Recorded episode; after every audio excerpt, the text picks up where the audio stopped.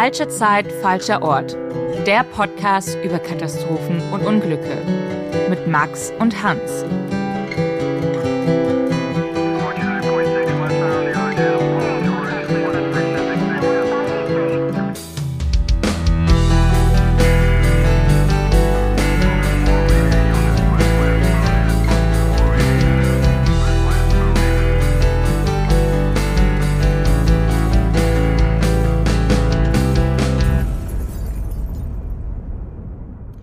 Herzlich willkommen zu einer neuen Folge von unserem Podcast über Katastrophen und Unglücke mit mit Max und mit mir, Hans.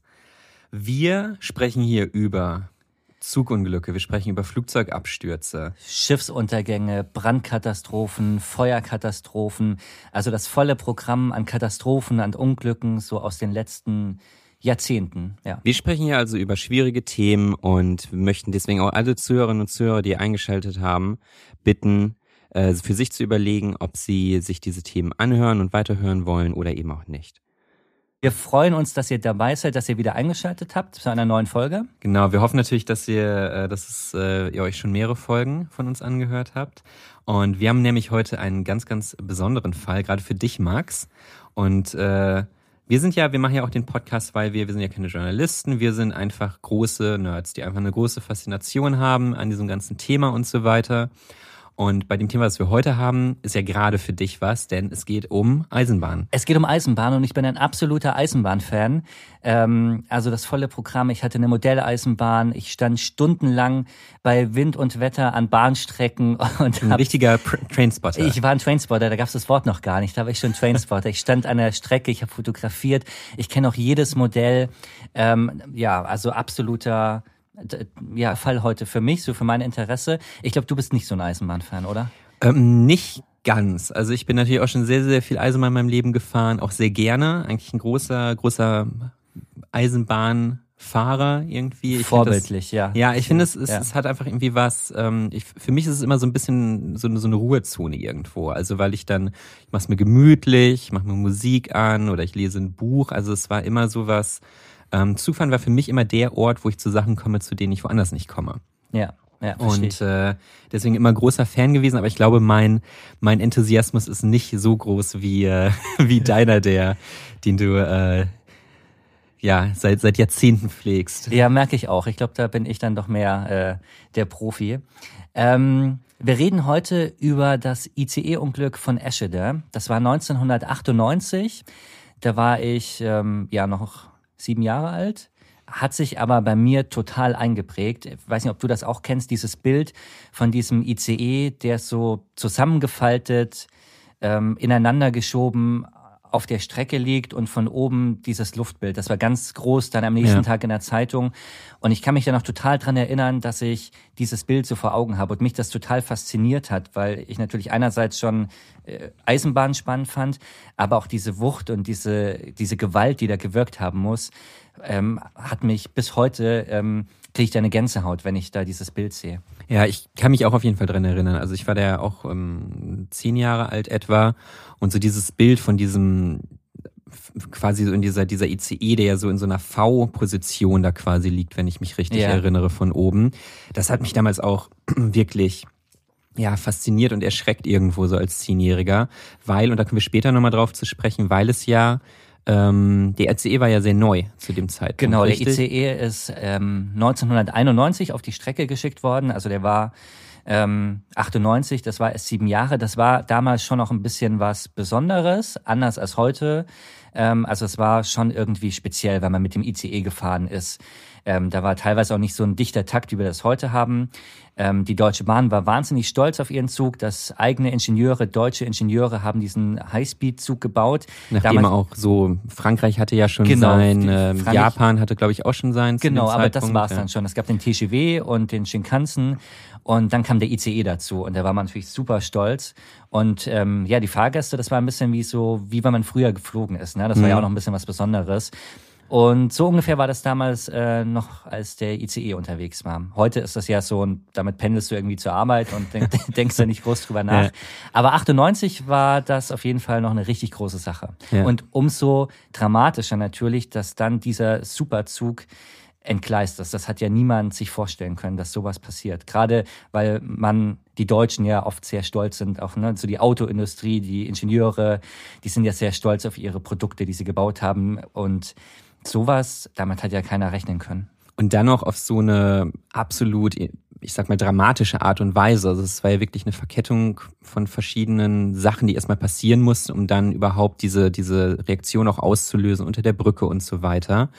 Und bevor wir da jetzt so weiter in die Tiefe gehen, würde ich einfach mal sagen, Max, ähm, dann nimm uns doch mal mit zurück äh, an diesen Tag im Jahr 1998. Es ist kurz nach 6 Uhr morgens am 3. Juni 1998.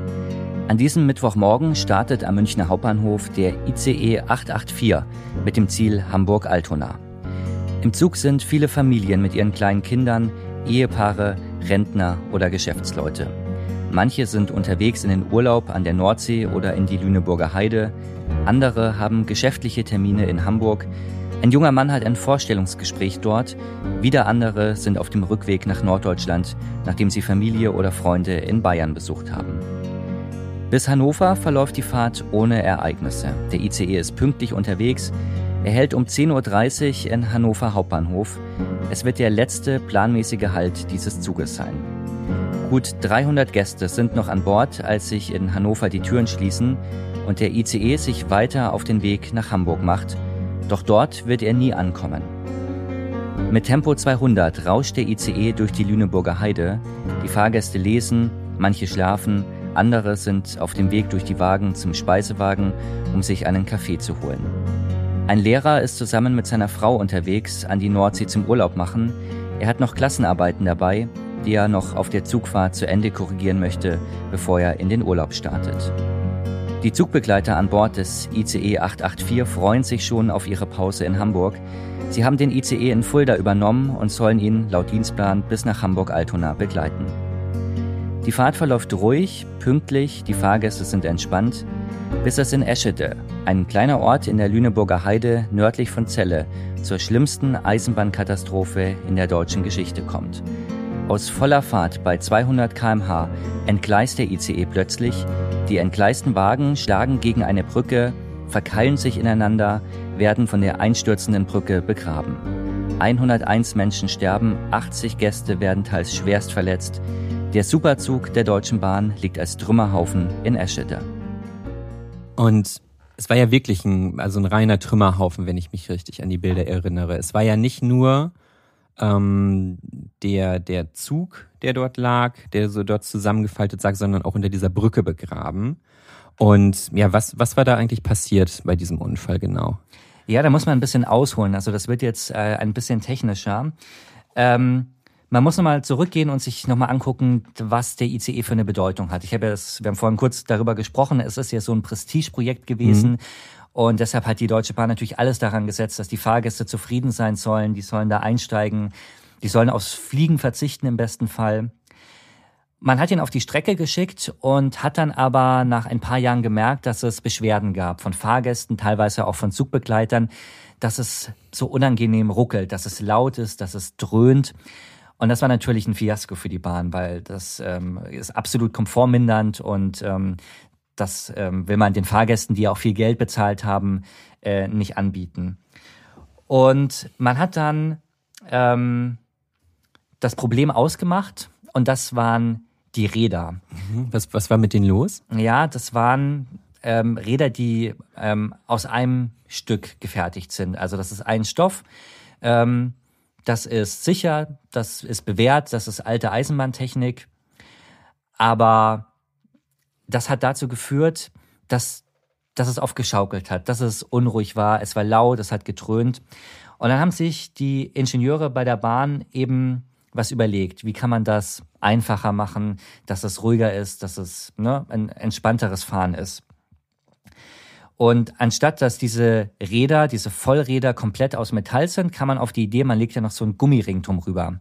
Das war ein System, das gab's von U-Bahnen in vielen Ländern ähm, da hat man sowas gemacht. Da war noch so ein, so ein Gummiring ähm, um das Metall drumherum und dadurch ist der Zug leiser gewesen, ne? weil es wurden Stöße abgefedert, abgedämpft und äh, man hat eben gesehen, dass woanders macht das keine Probleme und ähm, man hat das dann eben eingebaut in den ICE der ersten Generation.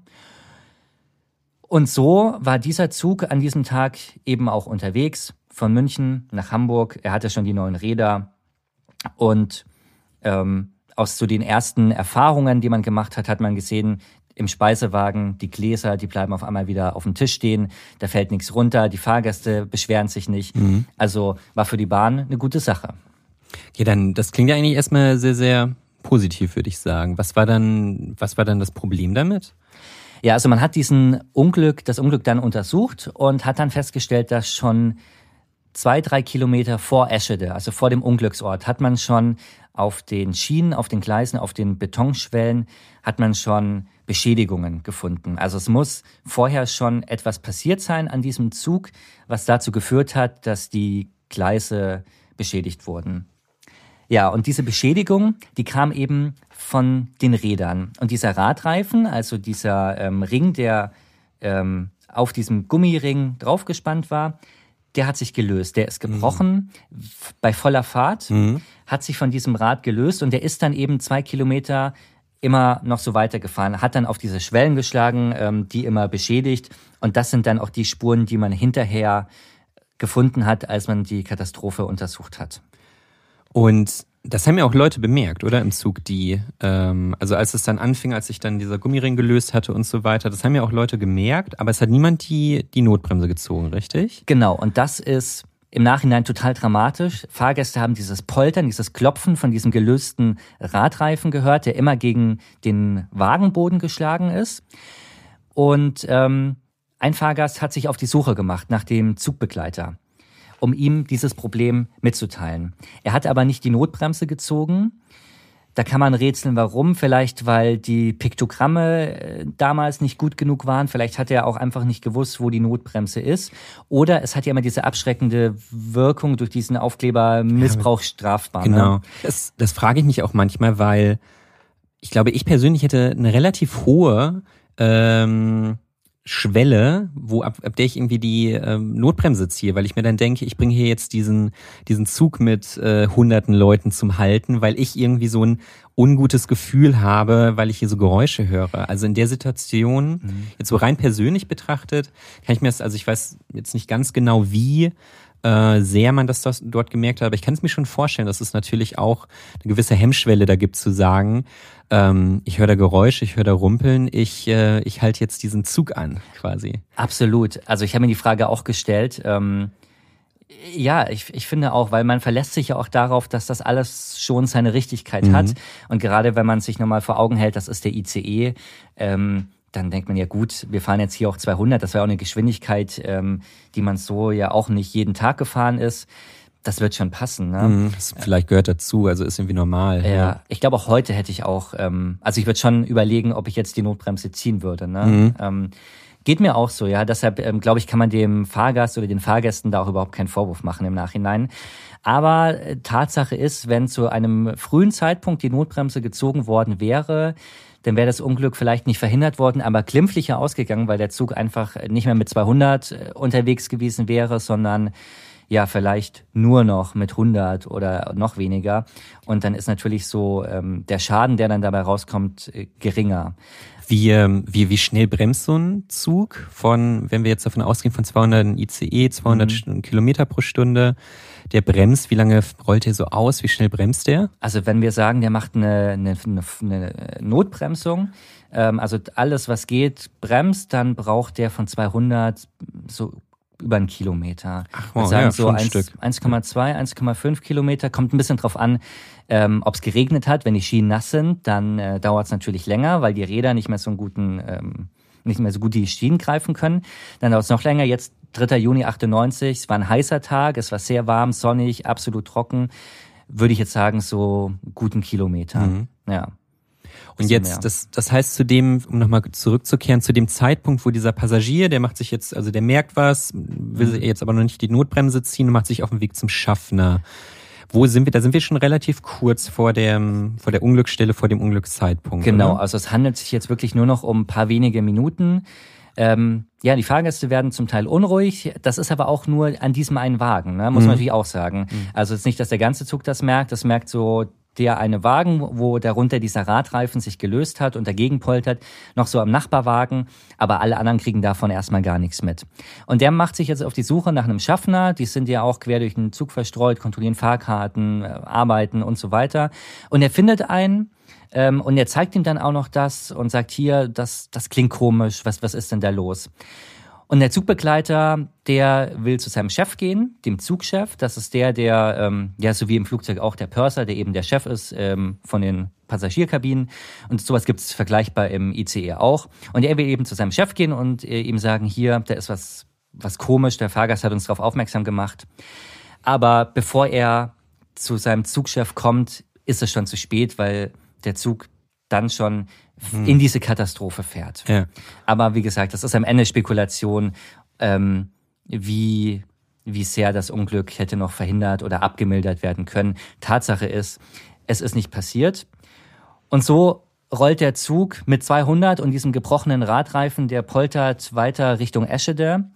Und kurz vom Bahnhof in Eschede, da kommt eine Weiche. Das ist, ist, das ist so der Moment, wo ab der es so richtig schief geht, oder? Genau. Die Weiche liegt natürlich äh, gerade, der Zug soll ja gerade durch den Bahnhof fahren. Und das passiert auch mit der, mit der Lok vorne und den ersten Wagen. Und dann kommt der Wagen, der unten diesen, dieses Metallteil hat, das immer gegen den Boden schlägt. Mhm. Ja. Ja, und das ist jetzt total fatal, weil dieser kaputte Radreifen, dieses Metall, das verkeilt sich jetzt in der Weiche und stellt die Weiche um während der Zug also, drüber fährt. Ja. Das heißt, der, der erste Teil des Zuges, der fährt noch geradeaus weiter, während der hintere Teil abbiegt, ne, sage ich jetzt mal. Also der das Teil hat wirklich die Weiche so umgestellt, dass quasi wirklich die die Fahrrichtung, ja. Fahrbahn wirklich verstellt wurde dann genau. für die für die nachfolgenden Teile. Genau. Und der Zug wird ja, so ungefähr zur Hälfte kann man sich das vorstellen, ist jetzt quasi geteilt. Ja. Lok und ich glaube, es sind so die ersten drei Wagen, die kommen dann noch ähm, rüber, ganz normal. Und dann reißt diese, die hinteren Wagen reißen dann ab. Die, die Wagen, die biegen ja quasi ab. Und ähm, dazu kommt noch, und das ist auch ähm, ja absolutes Unglück auch noch, an dieser Stelle ist nicht nur eine Weiche, sondern darüber ist auch noch eine Brücke, eine Autobrücke. Mhm. Und diese Brücke hatte einen Mittelpfeiler. Und der erste Wagen, der die Weiche umstellt, stellt sich jetzt schräg, weil das vordere, die vorderen Räder wollen noch geradeaus fahren, die hinteren Räder wollen schon abbiegen, weil die Weiche ja jetzt umgestellt Quasi wurde. Mitten, mittendrin wirklich wurde diese Weiche ja, umgestellt. ja. Genau, und das bei, muss man ja sich vor Augen halten, bei 200 kmh mittendrin passiert das jetzt. Das können ja auch eigentlich dann quasi nur, ich sag mal so wenige Millisekunden quasi auch so ausgemacht haben, oder? Ja, man hat dann auch später herausgefunden, also der Zug ähm, ist von 200 auf 0 kmh in 3,6 Sekunden abgebremst. Also es ja. ist ja auch eine wahnsinnige Energie und Zerstörungskraft, die sich dann da entwickelt hat. Mhm. Und der erste Wagen, der hat sich jetzt eben quergestellt und alle darauffolgenden Wagen prallen mhm. ja an, an diesen Wagen ran. Ne? So muss man sich das vorstellen. Und dadurch wird dieser Brückenpfeiler abgerissen, er geht kaputt und die Brücke stürzt ein und fällt dann auf die Wagen drauf, die alle quer ineinander geschoben sind, kommt jetzt auch noch die Brücke drauf. Von, von oben. Also wie dieser, ja. der ECE im Grunde wie so eine Ziehharmonika fast ineinander, ja, genau. ineinander gedrückt und dann und stürzt die Brücke von oben ja, darauf herab. Genau, und da ist auch dieses, dieses berühmte Bild, was wir vorhin besprochen haben, was sich so im kollektiven Gedächtnis eingebrannt hat, diese ICE wie, ja, wie so eine Ziehharmonik, hast du schon richtig gesagt, sich zusammengeschoben geschoben hat. So ist das jetzt und das wirklich innerhalb von drei Sekunden. Und wenn du dich mal hineinversetzt in die Fahrgäste, die innen saßen, aus, ohne dass man irgendwie das erahnen konnte oder darauf in irgendeiner Form vorbereitet war, sage ich mal. Die lesen, die schlafen und plötzlich von 200 auf 0 kmh in 3,6 mhm. Sekunden. Ähm, die Wagen werden ineinander geschoben. Brückenteile stürzen drauf. Also ich glaube, man kann sich ungefähr erahnen, wie das in den Wagen ausgesehen hat. Ein absolutes Chaos muss das, muss Ja. das gewesen sein, ja. Ja. Und die, und wir sind jetzt quasi, wir sind ja in Eschede oder kurz vor Eschede quasi. Das Also heißt, die, Das, das Unglück ist mitten in Eschede Ach, mitten- passiert. mittendrin, im, ja. Im Bahnhof, mitten auch im Ortskern. Das ist ein, ein kleiner Ort ähm, in der Lüneburger Heide. Da ist jetzt nicht so viel los. Ähm, es ist vormittags, ne? Es ist jetzt ungefähr so ähm, 10.40 Uhr, 10.45 Uhr. Ähm, es ist ein, ein sehr heißer Tag. Es Mhm. ist Juni, es ist sehr warm, es ist trocken. Und diese Katastrophe, das hört sich für die Anwohner an, wie wenn eine Bombe einschlägt. Also das sagen die auch hinterher. Ähm, es ist total ruhig, da ist halt auch nicht viel Lärm, da ist nicht viel Verkehr, außer diese Bahnstrecke. Und auf einmal ist dieser Knall, der wirklich in diesen, diesen Ort erschüttert. Und man sieht auch auf den Bildern, dass die zerstörten Wagen zum Teil in, in Gärten, in Vorgärten, in, in Häuserwände wow, ähm, gefahren sind, weil direkt am Bahnhof an, an der Bahnstrecke sind Wohnhäuser. Ähm, ja, und, und dazu diese zerstörte Brücke, die ja auch ähm, ein Ortsteil mit dem anderen verbunden hat. Tragischerweise muss man an der Stelle auch noch sagen, an diesem Tag haben auch noch zwei Gleisarbeiter von der Bahn genau in Eschede gearbeitet. Und die standen an der Brücke, unten an der Brücke, haben gewartet, bis der Zug vorbeikommt, bis der vorbeigefahren ist, damit sie wieder da Signale, Weichen, was auch immer, da weiter arbeiten können. Und die wurden dann natürlich genauso unvermittelt getroffen wie die Fahrgäste im Ja. Zug. Ähm, die sind, auch zwei Gleisarbeiter sind gestorben. Und man hat das Auto von denen dann auch zerbeult, ähm, gefunden, zerstört. Ach, ja. Und die erste Theorie war, ob das Auto auf die Bahnstrecke gefallen ist. Als noch nicht klar war, was, was ist, was genau der Auslöser dafür Genau, war. also so in den ersten Stunden war das ja alles noch sehr ähm, unüberschaubar, unübersichtlich, was da los war. Und äh, man hat dieses, dieses Auto gesehen und, und eben diese Brücke und hat gedacht, vielleicht ist das Auto irgendwie von dieser Brücke gefallen, runtergefahren, der Zug ins Auto rein und hat dadurch dann ähm, diese Katastrophe ähm, in, in Gang gesetzt. Ach wow, ja. Und das heißt, wir sind jetzt quasi der, der Zug ist, ist, sagen wir mal jetzt zum, oder zumindest der hintere Teil ist zum Stehen gekommen, die Anwohner, es ist vormittags, ähm, Der, der vordere Wahnsinn. Teil ist auch zum Stehen gekommen, Mhm. das muss man auch sagen, weil ähm, sobald ein Zug sich trennt, der hat ja dann die hinteren Wagen Ja. verloren, bleibt, bleibt jeder Zug automatisch stehen. Ah, okay, das der ist fängt dann einfach an zu technisch so vorgesehen. Das heißt, der, der Lokführer auch vorne, der, ähm, der wurde automatisch gebremst, wusste in dem Mhm. Moment aber auch noch nicht, ähm, was Sache ist. Und da kommt noch eine Besonderheit an dieser Strecke hinzu. Hinter Eschede macht die Strecke so eine leichte Linkskurve und bis eben die Lok vorne ist, ist alleine weitergefahren. Also die hat sich auch von den Wagen, die noch durchgekommen sind, auch getrennt und ist dann, naja, so eineinhalb Kilometer, ein Kilometer hinter dieser Unglücksstelle zum Stehen gekommen. Und der Lokführer hat aus dem Fenster gesehen, hat gesehen, dass sein Zug weg ist, dass er nur noch mit der Lok da ist, hat aber nicht diese Zerstörung gesehen. Also in diesem Moment war ihm am Anfang noch nicht klar, dass hinten diese Katastrophe ist, weil er nicht so weit um die Ecke, um die Kurve schauen konnte. Es gibt auch auch, wenn ich mich richtig erinnere, diesen Augenzeugenbericht von Anwohnern dort, die eben sehen auf einmal, da ist das irgendwie, ja, so ein ICE-Lok irgendwie quasi mehr oder weniger vor ihrer Haustür da gehalten hat Ja. und äh, zum Ste äh, Stehen gekommen ist und ähm, die dann auch noch den, den, den Lokführer ansprechen, der dann auch ausgestiegen ist und so weiter und der selbst wirklich noch gar nicht wusste in dem Moment, was überhaupt passiert ist. Genau, also da ist in der Nähe ähm, so ein Pferdehof, so eine Pferdekoppel und da waren an diesem Vormittag ähm, ja Frauen äh, da beschäftigt, haben gearbeitet und die haben auf einmal diesen diese ICE-Lok da gesehen und es ist ja ein total ungewöhnlicher Anblick. Also auch wenn du jetzt nicht irgendwie kein Eisenbahnprofi bist, aber so eine ICE-Lok alleine ist ja ähm, was Ungewöhnliches und die sind dann hingegangen und haben, wie du gesagt hast, den Lokführer gefragt, ob alles okay ist, ob es ihm gut geht. Und er hat ähm, wohl nur gesagt, ja, ihm geht's gut, aber er weiß noch nicht, was los ist. Er muss jetzt erst noch auf Anweisung warten. Dann lass uns doch noch auch mal zu den anderen Anwohnern gehen. Also die haben ja da vorne bei der Lok wirklich nicht gesehen, was passiert war. Jetzt war es ja aber auch so, dass natürlich auch an der Unglücksstelle selbst Anwohner durch, durch dieses, äh, wie du gesagt hast, diesen wirklich großen Knall, wahnsinnige Geräusch, ähm, ja irgendwie auch dahin geholt worden. Die wollten sehen, was passiert ist. Was ist, was hat sich da für ein Bild ergeben? Ja, das war für die natürlich ein absolutes Horrorszenario, was sie da gesehen haben.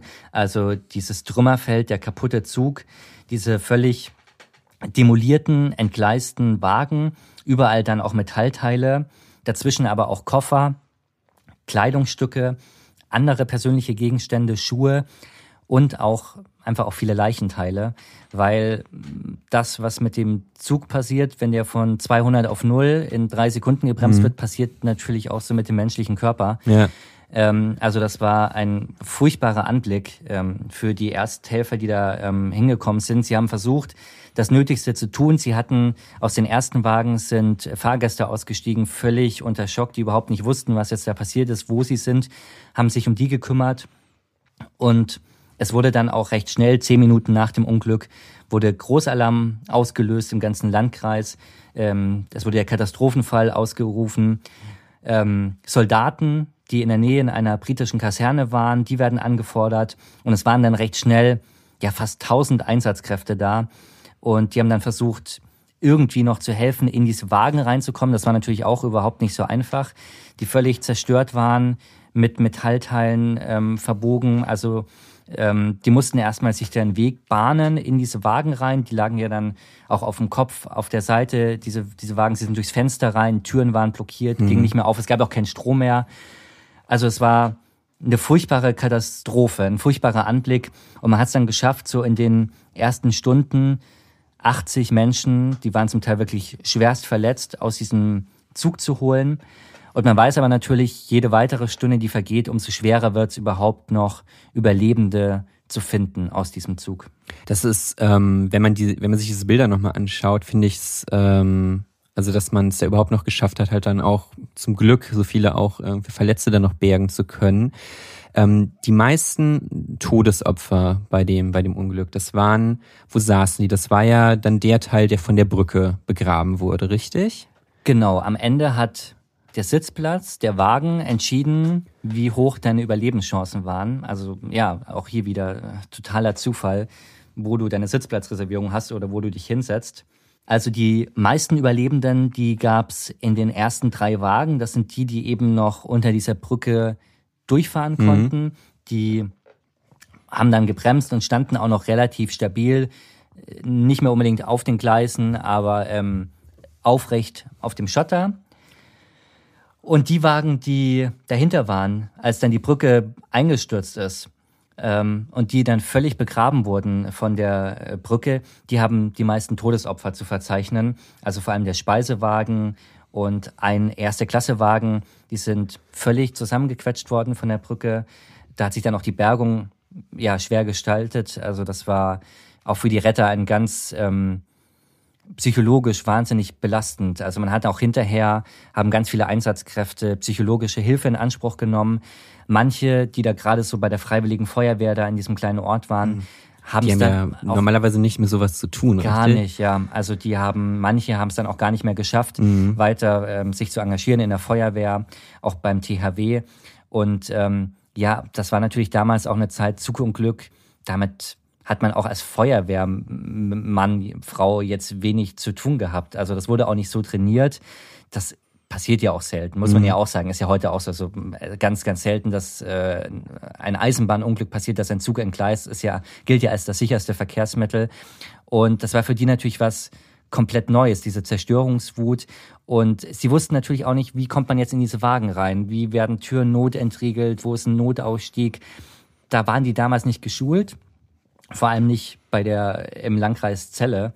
Ähm, damit hatte man nichts zu tun mhm. und das war für ganz viele ein wahnsinnig belastender Einsatz. Ja, das kann ich, kann ich mir vorstellen.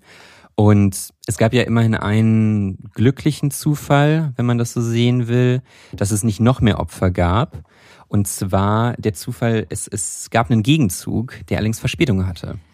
Genau. Es war tatsächlich so, dass sich normalerweise, wenn beide Züge pünktlich sind, also der Zug nach Hamburg und der Zug aus Hamburg Richtung München, die treffen sich immer im Bahnhof in Eschede. Und genau an dem Tag war es nicht so, es waren zwei Minuten Unterschied. Der Zug, der Katastrophenzug, der Unglückszug nach Hamburg, der hatte, der war eine Minute zu früh unterwegs und der Zug aus Richtung Hamburg, der hatte eine Minute Verspätung. Und diese zwei Minuten Unterschied haben am Ende dafür gesorgt, ja, über Leben und Tod von 100 weiteren Menschen entschieden. Also total verrückt, wenn du dir das vorstellst. Und auch die Vorstellung, wenn das nicht so gewesen wäre und ein weiterer vollbesetzter ICE in diese Unglücksstelle hineinfährt, mhm. ähm, dann wäre halt, ja, mhm. also wenn man sich gar nicht vorstellen. Und das war tatsächlich an dem Tag dann Glück für die Fahrgäste im anderen Zug, die sind dieser Katastrophe ja um Haaresbreite entkommen. Ja, ist auch eine auch eine echt gruselige Vorstellung. Total. und, Fall. und auch wenn du dir ähm, dich mal in die Rolle des Lokführers reinversetzt. Ich weiß nicht, ob dir das mal aufgefallen ist. So Lokführer grüßen sich immer, wie so mhm. Busfahrer auf, ne? Das ja, ist doch auch immer. Ja. Und das machen Lokführer auch.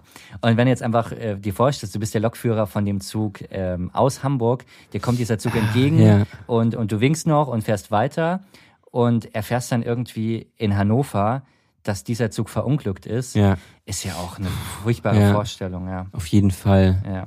Also ja, total krass. Diese zwei Minuten haben am Ende ganz vielen Menschen das Leben gerettet. Ja. Bei aller Dramatik. Wie ist das denn danach gewesen? Also du hattest ja auch gerade gesagt, es gab auch erst unterschiedliche Theorien, zum Beispiel zum Unfallhergang. War es vielleicht doch das Auto dieser Gleisarbeiter, das dort irgendwie heruntergefallen war? Das hat ja auch erstmal eine Weile gedauert, bis es auch hundertprozentig dann klar war, was genau den Unfall verursacht hat. Und ähm, wie, wie sah so das Nachspiel aus, die Reaktion der Bahn zum Beispiel? Ja, man muss sagen, die Bahn hat sich auf jeden Fall nicht mit Ruhm bekleckert. Ähm, sie hatte ein ziemlich schlechtes Krisenmanagement. Ähm, sie hat vor allem sich nicht entschuldigt. Ähm, lange Zeit überhaupt nicht, weil man bei der Bahn gesagt hat, wenn wir uns entschuldigen, ist es ein Schuldeingeständnis. Mhm. Und ähm, man wollte da dem juristischen äh, Prozess nicht vorgreifen. Und das ist natürlich für die Angehörigen ganz schwer vermittelbar, dass ähm, überhaupt keine emotionale menschliche Regung kommt von diesem mhm. Konzern. Ähm, man hat, man ist relativ schnell, hat man herausgefunden, dass dieser Radreifen gebrochen ist, dass ähm, das dieses Unglück ausgelöst hat, eben auch an den Spuren, die, wo wir vor uns darüber unterhalten haben, die man vorher schon gesehen hat. Und dann hat man der Deutschen Bahn eben das vorgeworfen. Dieser Radreifen mit diesem Gummiring, der war nicht genug erprobt, vor allem nicht für diese hohen Geschwindigkeiten. Man hat das eben ja aus, aus U-Bahn-Systemen zum Teil übernommen.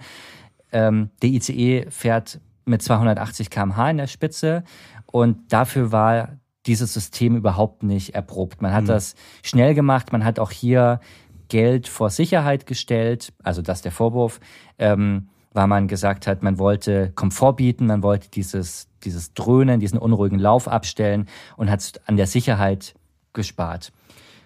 Es geht vieles, also wirklich vieles, hast du diesen Faktor einfach so, ähm, der ICE als Prestigeprojekt, auch so als, ähm, ja, um zum Beispiel auch mit, mit dem französischen TGW und so weiter irgendwie zu ziehen und da, ähm, ja, dass man da dann eben auch einfach vieles gemacht hat, vielleicht da eben auch so dann irgendwie Kompromisse eingegangen ist, einfach um ähm, ja, diesen Zug oder diese, die, die Prestige dieses Zuges auch zu schützen, oder? Ja, genau. Und die Staatsanwaltschaft hat der Bahn eben auch vorgeworfen, dass sie dieses neue System auch nicht mal ordentlich wartet. Also nicht nur, dass es nicht erprobt ist für so hohe Geschwindigkeiten, man hat auch kein wirkliches System, wie man regelmäßig und auch wirklich sicher das Ganze überprüft und in welchen regelmäßigen Abständen. Und all das hat man der Bahn vorgeworfen und vier Jahre später begann dann auch der Strafprozess. Und angeklagt waren insgesamt drei Personen, die waren alle als Ingenieure bei der Deutschen Bahn und die waren mit der Entwicklung oder mit der Wartung dieses neuen mhm. Radreifens beschäftigt. Und ihnen hat man fahrlässige Tötung und Körperverletzung vorgeworfen, weil sie eben diese Radreifen nicht ausreichend getestet, erprobt und auch nicht richtig gewartet haben. Acht Monate lang wird verhandelt. Die Angeklagten, die haben sich vor Gericht nicht geäußert.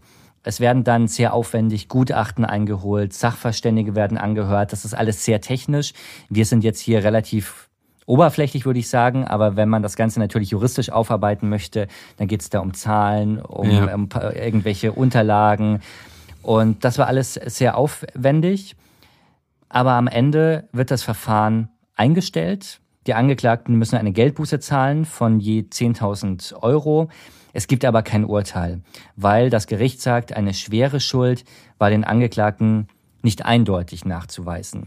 Das ist ja auch, ich glaube, wenn, also wenn ich eine Sache auch so gelernt habe aus den, aus den Fällen, die wir hier im Podcast besprechen, dann ist es im Grunde genommen das, dass es oft einfach wahnsinnig schwierig, wenn nicht sogar unmöglich ist, da häufig eine individuelle Schuld irgendwo oder eine individuelle Fahrlässigkeit festzustellen. Auch wenn man jetzt sagt, der war an diesem, an diesem Radreifen beschäftigt, ähm, um es auch wirklich juristisch nachweisen zu können, musst du ja auch ähm, zeigen können, ähm, oder beispielsweise musst du ja auch andere Faktoren ausschließen können, dass ihm genau eben Druck gemacht wurde, das jetzt so schnell wie möglich eine Lösung zu finden oder so weiter, um so wirklich eine ganz individuelle Schuld festzustellen. Ja, und Airlines und ähm, eben auch so ein Bahnkonzern ist ein wahnsinnig komplexes, großes Gebilde mit ganz vielen Abteilungen und juristisch muss es halt eindeutig sein, mhm. bis es zu einem Urteil kommt. Und das ist halt ähm, nicht immer klar und nicht so einfach, auch wenn es natürlich als Außenstehender und vor allem für die Angehörigen oder Überlebenden ganz, ganz schwer nachvollziehbar ja. ist. Das haben wir ja auch schon öfter gehabt.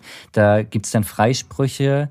Und wenn ich mir vorstelle, meine Teile meiner Familie ist bei diesem Unglück ums Leben gekommen, finde ich das ganz schwer zu akzeptieren, dass dann ähm, Angeklagte wieder aus dem Gerichtssaal rausgehen, ohne dass was passiert. Und das war auch in Eschede so. Viele Überlebende, die leiden auch zum Teil bis heute gesundheitlich an den Folgen, sind berufsunfähig, haben Schmerzen und dann siehst du diesen Freispruch oder es gibt ja. kein Urteil. Du hast auch nicht so einen wirklichen Abschluss. Und dazu kam natürlich, dass die Bahn, habe ich eben kurz erwähnt, sich nie entschuldigt hat. Und du hast nicht nur kein, kein eindeutiges Urteil, keine Verurteilung, du hast nicht mal so was Persönliches, so was Menschliches, so eine Anteilnahme.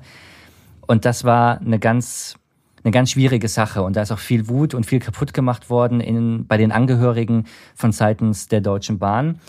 Ähm, es hat sehr lange gedauert, bis da überhaupt mal eine Entschuldigung kam. Also der damalige Bahnchef, das war ähm, der äh, Bahnchef Ludewig, der ist mal nach Eschede gereist, hat sich auch mit den Angehörigen getroffen, ist aber immer sehr kühl, sehr distanziert mhm. geblieben, weil eben auch seine Berater, seine Anwälte haben natürlich gesagt, bloß keine Entschuldigung, das könnte als Schuldeingeständnis gewertet werden halten Sie sich mal lieber zurück. Und das hat er auch gemacht.